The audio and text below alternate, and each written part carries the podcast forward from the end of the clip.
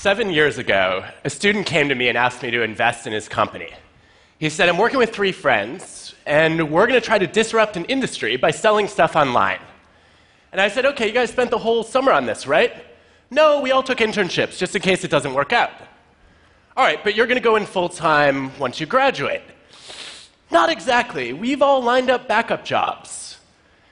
Six months go by. It's the day before the company launches, and there is still not a functioning website.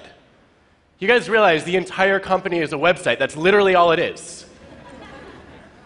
so, I obviously declined to invest. And they ended up naming the company Warby Parker. they sell glasses online. They were recently recognized as the world's most innovative company and valued at over a billion dollars. And now, my wife handles our investments. Why was I so wrong? To find out, I've been studying people that I come to call originals. Originals are nonconformists, people who not only have new ideas, but take action to champion them. They're people who stand out and speak up. Originals drive creativity and change in the world. They're the people you want to bet on, and they look nothing like I expected. I want to show you today three things I've learned about recognizing originals and becoming a little bit more like them. So, the first reason that I passed on Warby Parker was they were really slow getting off the ground. Now, you are all intimately familiar with the mind of a procrastinator. Well, I have a confession for you. I'm the opposite. I'm a precrastinator. Yes, that's an actual term. You know that panic you feel a few hours before a big deadline when you haven't done anything yet? I just feel that a few months ahead of time. So, this started early. When I was a kid, I took Nintendo games very seriously. I would wake up at 5 a.m., start playing, and not stop until I had mastered them. Eventually, it got so out of hand that a local newspaper came and did a story on the dark side of Nintendo, starring me.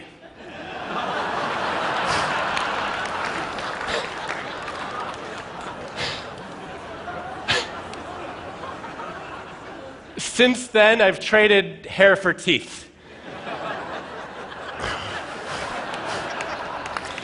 but this served me well in college because I finished my senior thesis four months before the deadline. And I was proud of that. Until a few years ago, I had a student named Jihae who came to me and said, I have my most creative ideas when I'm procrastinating. And I was like, that's cute. Where are the four papers you owe me? no, she was one of our most creative students, and as an organizational psychologist, this is the kind of idea that I test. So I challenged her to get some data. She goes into a bunch of companies. She has people to fill out surveys about how often they procrastinate. Then she gets their bosses to rate how creative and innovative they are. And sure enough, the procrastinators like me who rush in and do everything early are rated as less creative than people who procrastinate moderately. So I want to know what happens to the chronic procrastinators. She's like, I don't know, they didn't fill out my survey. no, here are our results you actually do see that the people who wait till the last minute are so busy goofing off that they don't have any new ideas. And on the flip side, the people who race in are in such a frenzy of anxiety that they don't have original thoughts either. There's a sweet spot where originals seem to live. Why is this? Maybe original people just have bad work habits. Maybe procrastinating does not cause creativity. To find out, we designed some experiments. We asked people to generate new business ideas. And then we get independent raters to evaluate how creative and useful they are. And some of them are asked to do the task right away. Others we randomly assign to procrastinate by dangling Minesweeper in front of them for either five or 10 minutes. And sure enough, the moderate procrastinators are 16% more creative than the other two groups. Now, Minesweeper is awesome, but it's not the driver of the effect. Because if you play the game first, before you learn about the task, there's no creativity boost.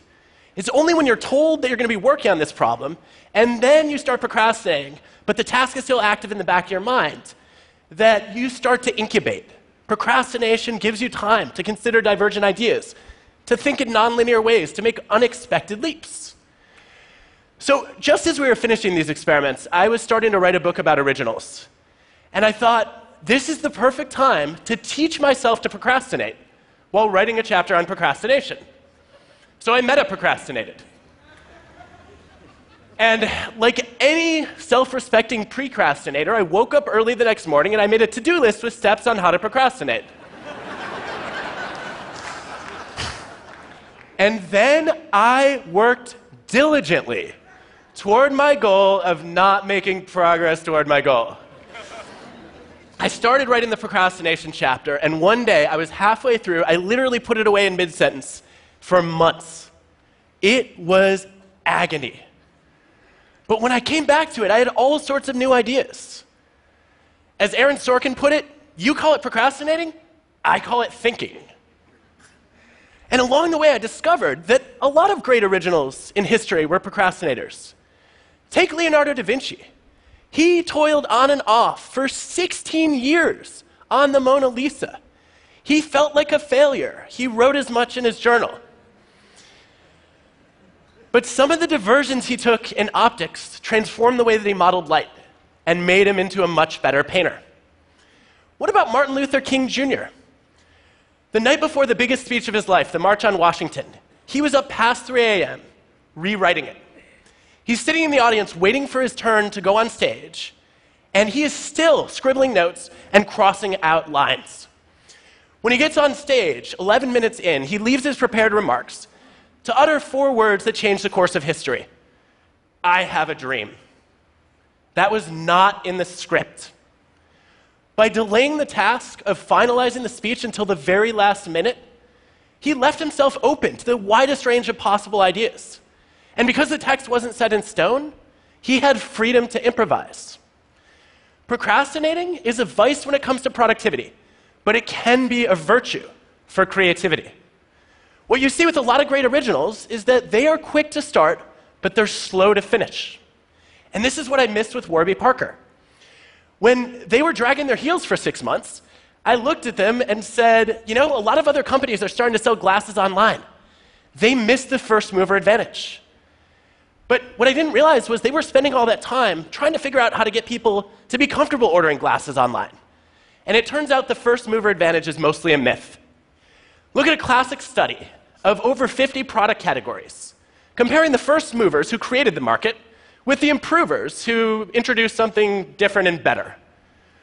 What you see is that the first movers had a failure rate of 47%, compared with only 8% for the improvers. Look at Facebook, waiting to build a social network until after MySpace and Friendster. Look at Google, waiting for years after AltaVista and Yahoo. It's much easier to improve on somebody else's idea than it is to create something new from scratch. So the lesson I learned is that to be original, you don't have to be first. You just have to be different and better. But that wasn't the only reason I passed on Warby Parker. They were also full of doubts. They had backup plans lined up, and that made me doubt that they had the courage to be original. Because I expected that originals would look something like this.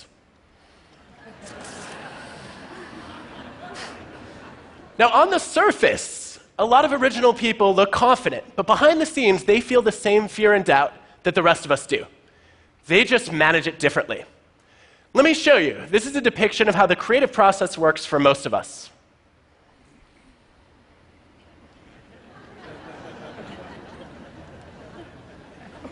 Now, in my research, I discovered there are two different kinds of doubt there's self doubt and idea doubt.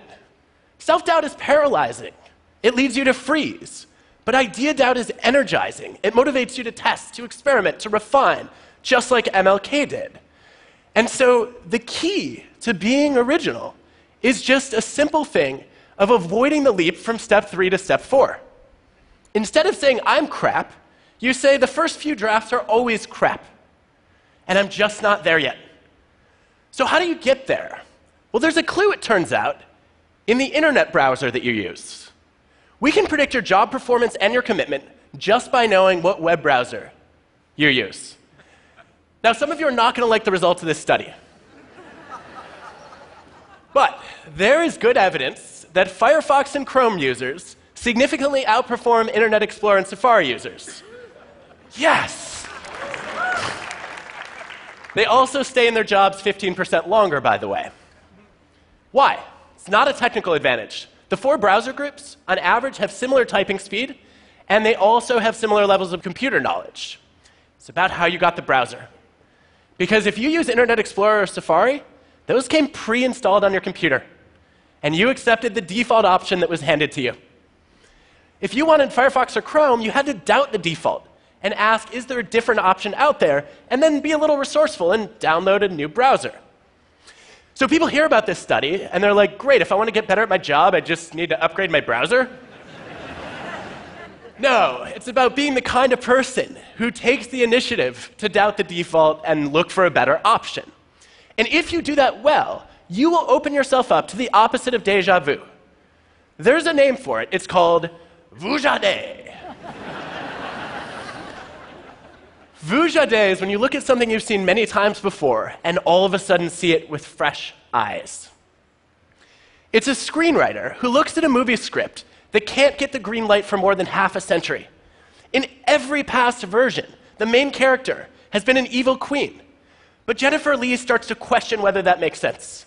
She rewrites the first act, reinvents the villain as a tortured hero, and Frozen becomes the most successful animated movie ever. So there's a simple message from this story. When you feel doubt, don't let it go. what about fear? Originals feel fear too. They're afraid of failing. But what sets them apart from the rest of us is that they're even more afraid of failing to try. They know you can fail by starting a business that goes bankrupt or by failing to start a business at all. They know that in the long run, our biggest regrets are not our actions, but our inactions.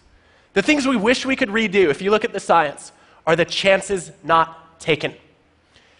Elon Musk told me recently he didn't expect Tesla to succeed. He was sure the first few SpaceX launches would fail to make it to orbit, let alone get back. But it was too important not to try. And for so many of us, when we have an important idea, we don't bother to try. But I have some good news for you. You're not going to get judged on your bad ideas. A lot of people think they will. If you look across industries and ask people about their biggest idea, their most important suggestion, 85% of them stayed silent instead of speaking up. They're afraid of embarrassing themselves, of looking stupid. But guess what? Originals have lots and lots of bad ideas. Tons of them, in fact. Take the guy who invented this. Do you care that he came up with a talking doll so creepy that it scared not only kids but adults too? No, you celebrate Thomas Edison for pioneering the light bulb. if you look across fields, the greatest originals are the ones who fail the most, because they're the ones who try the most. Take classical composers, the best of the best. Why do some of them get more pages in encyclopedias than others? And also have their compositions re recorded more times? One of the best predictors is the sheer volume of compositions that they generate. The more output you churn out, the more variety you get, and the better your chances of stumbling on something truly original.